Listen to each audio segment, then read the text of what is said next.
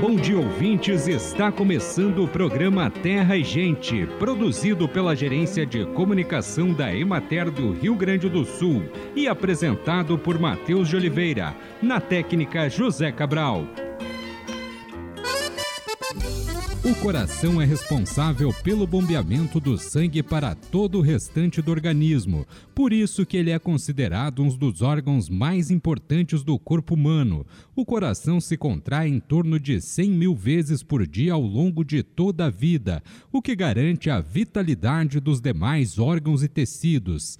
O Setembro Vermelho é uma campanha que promove a conscientização sobre o combate às doenças cardiovasculares e alerta para a necessidade de cuidarmos bem da saúde do coração. O diabetes é uma das doenças capazes de ocasionar problemas ao coração. Ele ocorre quando o corpo não consegue produzir o hormônio que é o responsável por controlar a taxa de glicose no sangue ou não consegue utilizar adequadamente a insulina produzida.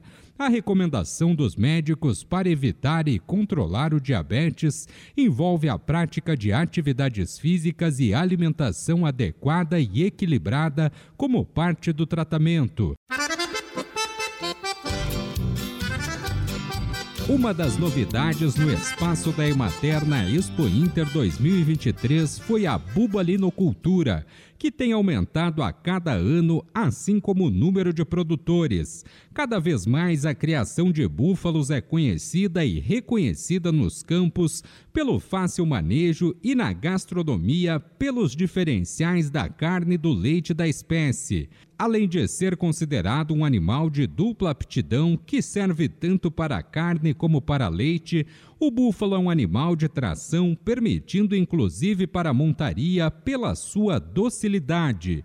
Apesar de existirem 19 raças de búfalos no mundo, no Brasil temos apenas quatro: a Mediterrânea, Murrá, Jafarabade e Carabal. No Rio Grande do Sul, os rebanhos de búfalos também têm aumentado e hoje são em torno de 50 mil cabeças, o que representa meio por cento do rebanho gaúcho de bovinos e bubalinos. Acompanhe agora o panorama agropecuário. A extensão da área semeada de milho no Rio Grande do Sul foi ampliada na semana passada, abrangendo mais regiões do estado. A operação está mais avançada e próxima da conclusão em parte da região oeste e avança de maneira mais gradual no quadrante nordeste. As geadas de baixa intensidade que ocorreram nas madrugadas de 26 e 27 de agosto parecem não ter causado danos significativos ao desenvolvimento das lavouras. Foi observado um aumento na população de cigarrinha, especialmente na região oeste. A infestação foi identificada em áreas recém-emergidas entre os estágios V1 e V2, com presença de mais de três indivíduos por planta. Esse contexto levou os produtores a iniciarem medidas de controle populacional desses insetos.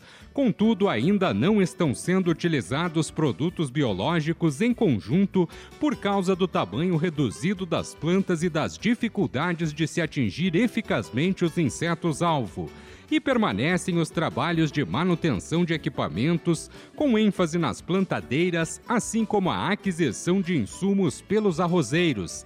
No sistema de cultivo de arroz pré-germinado, a maior parte das áreas está pronta com nivelamento dos leitos e com lâmina d'água nos tabuleiros.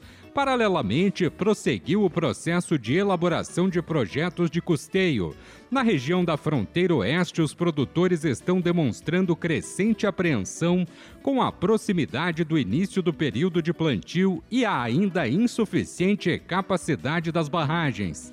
Desde março, quando se encerraram os trabalhos de irrigação das lavouras, até o final de julho foram registrados apenas 482 milímetros de chuvas em São Borja, o que equivale a menos de 100 milímetros mensais, apesar do término do fenômeno Laninha.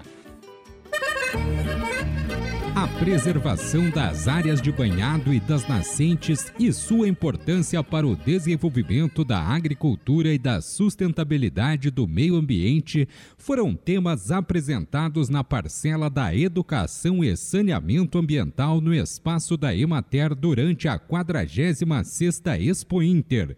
Muitas famílias do meio rural ainda utilizam as nascentes como principal fonte de captação de água e reclamações de que estas estão secando são frequentes entre as famílias assistidas pela instituição. Nesse sentido, foram apresentados ao público o que ocorre antes da proteção de nascentes, os cuidados necessários para a preservação e a produção da água, e como isso tem uma relação direta com a infiltração da água no solo e com a infiltração no lençol freático que pode manter a nascente viva.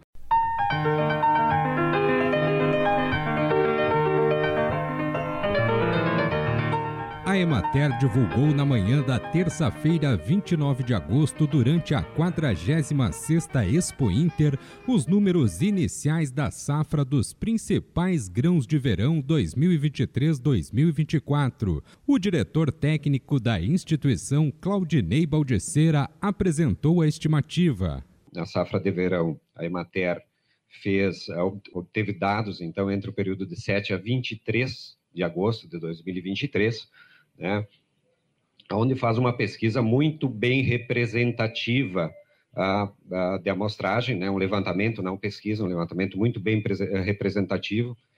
No feijão, 91% dos municípios foram uh, levantados. No milho, praticamente 100% dos municípios que cultivam milho foram apurados. No milho silagem, 96% dos municípios foram apurados. E na soja também, praticamente 100% dos municípios que cultivam soja, dentro desse período de 7 a 23 de agosto, agosto foram apurados. Importante lembrar, na questão da produtividade, a Emater tem uma metodologia que analisa uma linha de tempo de 10 anos, né, onde são baseadas a questão da tendência frente a produtividades médias municipais registradas ao longo, então, dos últimos 10 anos para estabelecer as tendências de produtividades que são uh, apuradas pela Emater. Começando então pelo arroz irrigado, né? O arroz irrigado a gente se baseia naquilo que o IRGA também nos traz. Na safra de 2023 a 2024, o IRGA prevê 902.425 hectares e a Emater prevê então aí uma, uma estimativa de produtividade de 8.359 quilos por hectare e uma produção de 7 milhões, 7 milhões e meio de toneladas. Questão, ah, comparando diferenças entre um ano e o outro, né, um aumento, então, de 7,44% na área a ser cultivada por arroz, e uma produtividade, então, com ah, os cálculos de tendência que a Emater utiliza, né, uma produtividade projetada um pouco a menor, então, de 4,87%. E uma produção, evidentemente, pela área que aumenta, então, uma perspectiva de produção maior do que a safra anterior. O feijão, então, se tem apurado aí que 29.053 hectares, é uma área que ela não é tão expressiva. O Rio Grande do Sul já cultivou mais feijão na época por volta de 2012, por aí nessa época, nesses anos aí se cultivava cerca de 80 mil hectares. Hoje o feijão reduziu bastante, foi ocupado por outras culturas, especialmente a soja.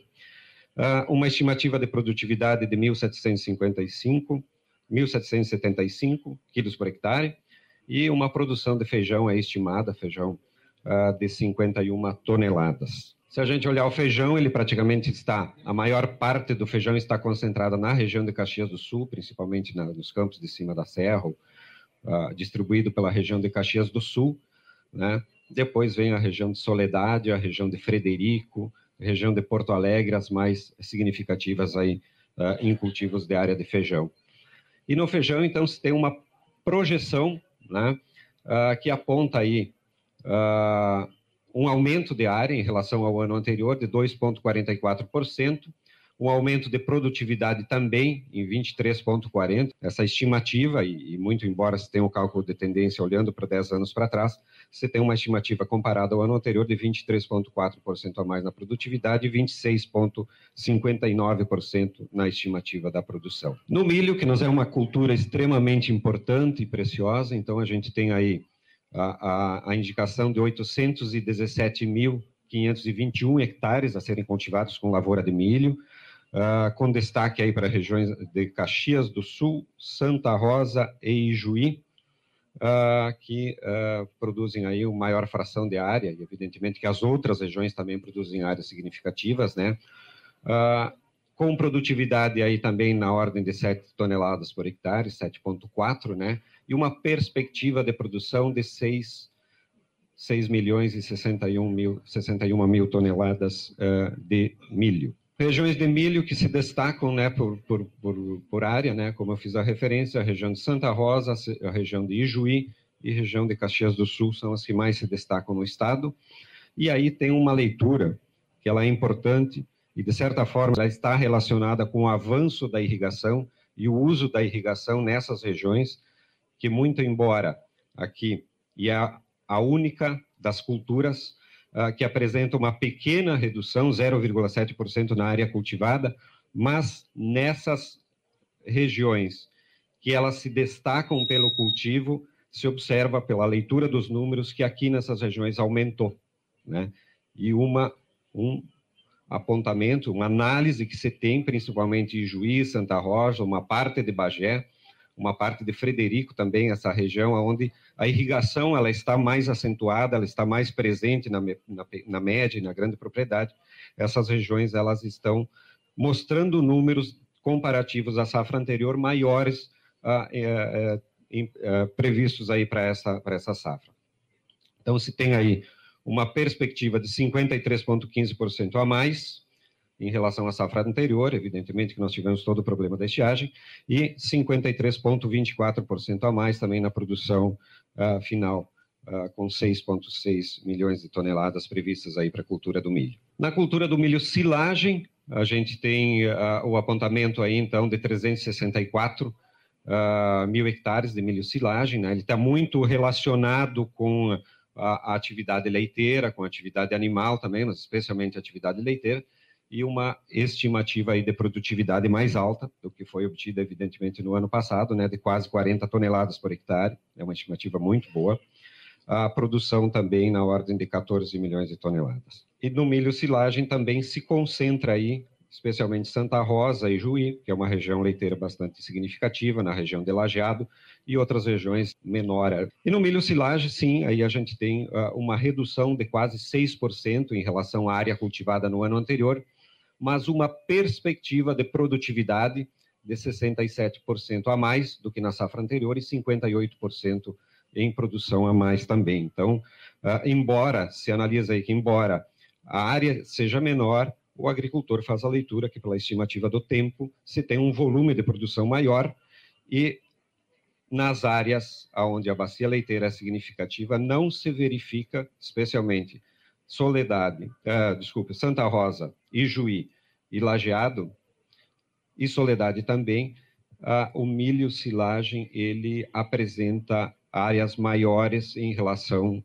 a serem cultivadas em relação à safra anterior. E vamos agora, então, para a soja. A soja ela tem uma previsão de 6,7 milhões de hectares, uma estimativa de 3.327, 55 ponto alguma coisa, quase 55,5 sacas por hectare, e uma estimativa também de produção de 22, 22, 22 milhões de toneladas, 22,4 milhões de toneladas, né, com destaque muito significativo aqui para a região de Bagé, para a região de Santa Maria, né, depois vem as outras regiões aí, Juiz, Santa Rosa, né, com destaques uh, bastante significativos em área cultivada, mas em praticamente todo o estado do Rio Grande do Sul, com menor área, evidentemente, aqui na região de Lajeado, pela característica da região de Lajeado, uma área menor a ser cultivada. Região de Bagé, região de Santa Maria, região de Juí e região de Santa Rosa são as regiões que se destacam em maior fração, em maior quantidade de áreas cultivadas, né, seguida por essa, essa divisão do estado, esse meio do estado aqui, e como eu fiz referência, a região de Lajado é a região que menos cultiva uh, soja. O que, que nós temos de análise importante para a soja, né? A soja ela tem um apontamento aí de aumento de área, né? 1,3% a mais de área, isso significa bastante áreas, comparado aos números da safra anterior, e evidentemente que pelo toda a estimativa de previsão climática, né, se tem aí uma perspectiva importante e boa, positiva, é, é, que aponta aí então um aumento de produtividade de 70,71% e 73% em razão, evidentemente, do crescimento da área, que ele aponta aí para 1,3% a mais. 2023, 2024 em área, né, 8 milhões 1,35 hectares, variação de 1,72, área 8,49 para a safra 2023-2024. E na produção também, então, se tem aí um consolidado. Esse consolidado é avaliando, avaliando todas as culturas, o arroz, o feijão, o milho e a soja, né? A soma das culturas, safra anterior, safra atual, nós temos aí no consolidado total, então, um aumento de área, que esse é um número importante, positivo, de 1,72%. E uma estimativa de produção de 49,13% uh, ah, em relação à safra anterior. Então, os números, pode-se dizer que eles são positivos e esperamos que o clima né, uh, sejam positivos né, uh, também na, naquilo que, que está se lançando aí como perspectiva. Durante o evento, o meteorologista da Secretaria da Agricultura, Pecuária, Produção Sustentável e Irrigação, Flávio Varone, apresentou o prognóstico climático trimestral para setembro, outubro e novembro. Então a gente faz um resumo né, que, do que vai acontecer nos próximos meses. Né? Qual é o ninho realmente efetivando sua, sua influência no Rio Grande do Sul, agora Zona Sul, no, no Brasil? Nós vamos ter chuvas mais regulares, e ao que tudo indica, está se indo na direção de um El Ninho de moderado a forte, ou talvez até super forte. Isso é uma condição de muita chuva, pessoal.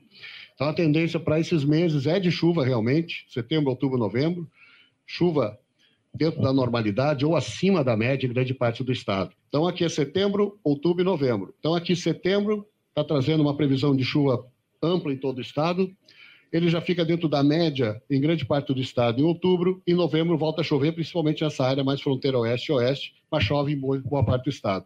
Esses mapas são projeções, mas o que, é que a gente pode dizer em função da condição atmosférica que está predominando? Ou seja, com a condição de El Ninho, a tendência é que nós tenhamos uma primavera muito chuvosa, muito chuvosa mesmo. Então, isso pode beneficiar, claro que sim, vai trazer bastante umidade, os reservatórios vão estar cheios, por outro lado, pode trazer prejuízo. Nossa safra de inverno a gente está fazendo projeção para verão. Por exemplo, a nossa safra de inverno pode ter um prejuízo no final ali, então isso é bom a gente ter um pouco de cuidado. Que vai ter muita umidade, né, no período ali, principalmente finalização da, da, da safra e colheita, pode ter muita umidade, a gente pode ter prejuízo. E principalmente vai atrasar o plantio de verão. Então, o plantio de verão possivelmente seja atrasado em função dessa umidade e dessa chuva mais intensa que deve ocorrer ao longo da primavera. Então, a primavera vai ser mais chuvosa aqui no Rio Grande do Sul. Isso traz consequências também na temperatura. Né? A gente vai ter, possivelmente, uma temperatura um pouco mais amena durante o dia, mas à noite também serão mais abafadas. Então, é por isso que a gente trabalha com a temperatura média abaixo, assim, né? ao que tudo indica aqui. As noites vão ser mais quentes, mas os dias vão ser um pouco mais amenos em função da nebulosidade e da chuva. Então, nós vamos ter temperaturas um pouco mais amenas, por exemplo, ainda em setembro, voltando à normalidade em outubro, e voltando a ficar um pouco mais encoberto, com mais chuva, em novembro. Estendendo a, pre a previsão lá para o verão, não deveremos ter estiagem. Certamente não.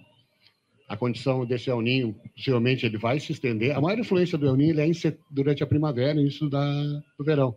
No verão, a condição regional que predomina melhor e, e, e, e traz essa condição de umidade de chuva.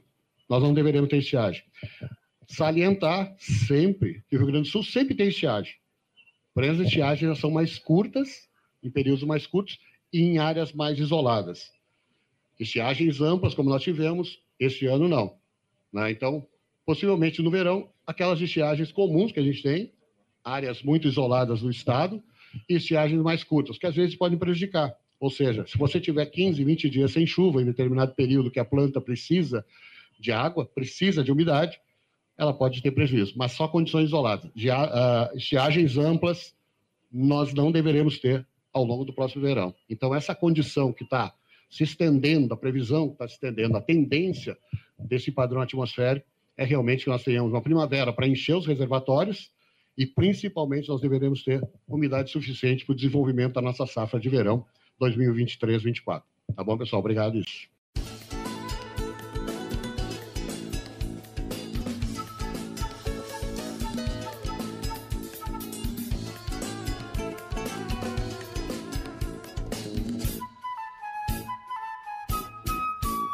E chegou o momento de saúde ecologia.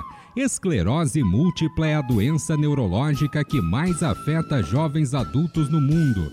A idade média ao diagnóstico é de 30 anos, sendo na sua maioria mulheres. É crônica, progressiva e autoimune. As células de defesa do corpo atacam o próprio sistema nervoso central, cérebro e medula espinhal destruindo o tecido protetor que envolve as fibras nervosas, impedindo ou alterando a transmissão das mensagens do cérebro para as diversas partes do corpo.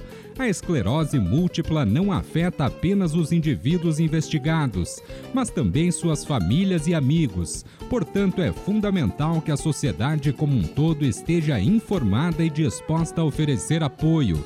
Embora não exista cura, há tratamentos medicamentosos que buscam reduzir a atividade inflamatória e a ocorrência dos surtos ao longo dos anos, contribuindo para a melhor qualidade de vida. Os medicamentos utilizados, bem como todo o tratamento, devem ser indicados e acompanhados pelo médico neurologista de forma individualizada.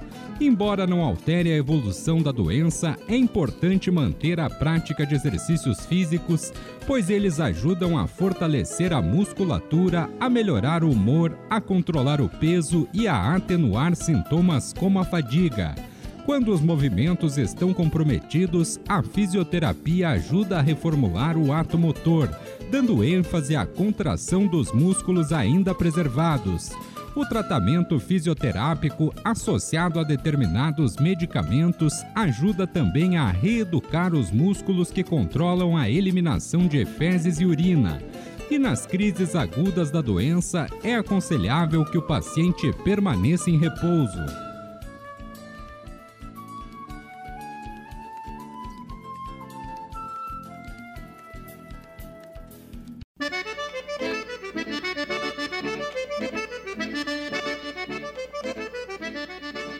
Acompanhe os preços recebidos pelos produtores do Rio Grande do Sul na última semana.